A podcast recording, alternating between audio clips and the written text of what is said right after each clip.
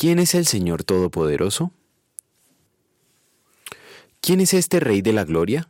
Es el Señor Todopoderoso. Él es el Rey de la Gloria. Selah. Salmo 24, versículo 10. Antes de nacer en este mundo, Jesucristo ya era Dios Todopoderoso. Por eso, poco antes de su pasión, oró. Padre, glorifícame en tu presencia con la gloria que tuve contigo antes de que el mundo existiera. Juan capítulo 17, versículo 5. Entonces, ¿por qué el salmista planea la pregunta de la meditación de hoy? Como está escrito, Cristo es la imagen del Dios invisible, el primogénito de toda creación, porque en Él fueron creadas todas las cosas, las que hay en los cielos y las que hay en la tierra, visibles e invisibles, sean tronos, sean dominios, sean principados, sean potestades. Todo fue creado por medio de Él y para Él, y Él es antes que todas las cosas, y todas las cosas en Él subsisten. En la Biblia nadie ha visto a Dios, por eso cada vez que alguien está en la presencia de Dios nos dice que vio a Dios, sino que vio a la gloria de Dios. La gloria de Dios es lo que puede verse de Dios, puesto que Cristo es la imagen de Dios, la gloria de Dios es Cristo. Juan 1, 14, 18. Jesús se llama el Rey de la Gloria porque Él es verdadero Dios y porque ha derrotado a todos los enemigos del pueblo de Dios.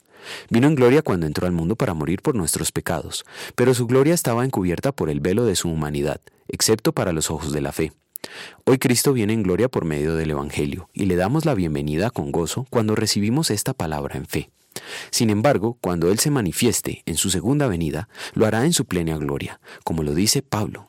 Ahora vemos de manera indirecta y velada como en un espejo, pero entonces veremos cara a cara. Ahora conozco de manera imperfecta, pero entonces conoceré tal y como soy conocido. 1 Corintios 13:12. Entonces su pueblo lo honrará dándole una bienvenida digna de un rey. No obstante, Dios quiere que honremos y adoremos al Hijo ahora. No honrar a Cristo adorándole como Dios es un pecado por el que merecemos toda la ira de Dios.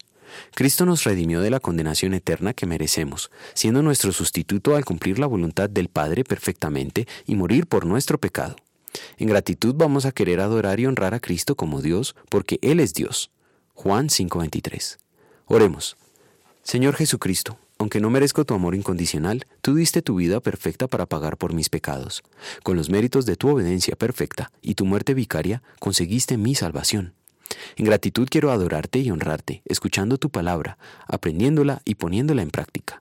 Por tus medios de gracia te suplico, afírmame en la verdadera fe para la vida eterna. Amén.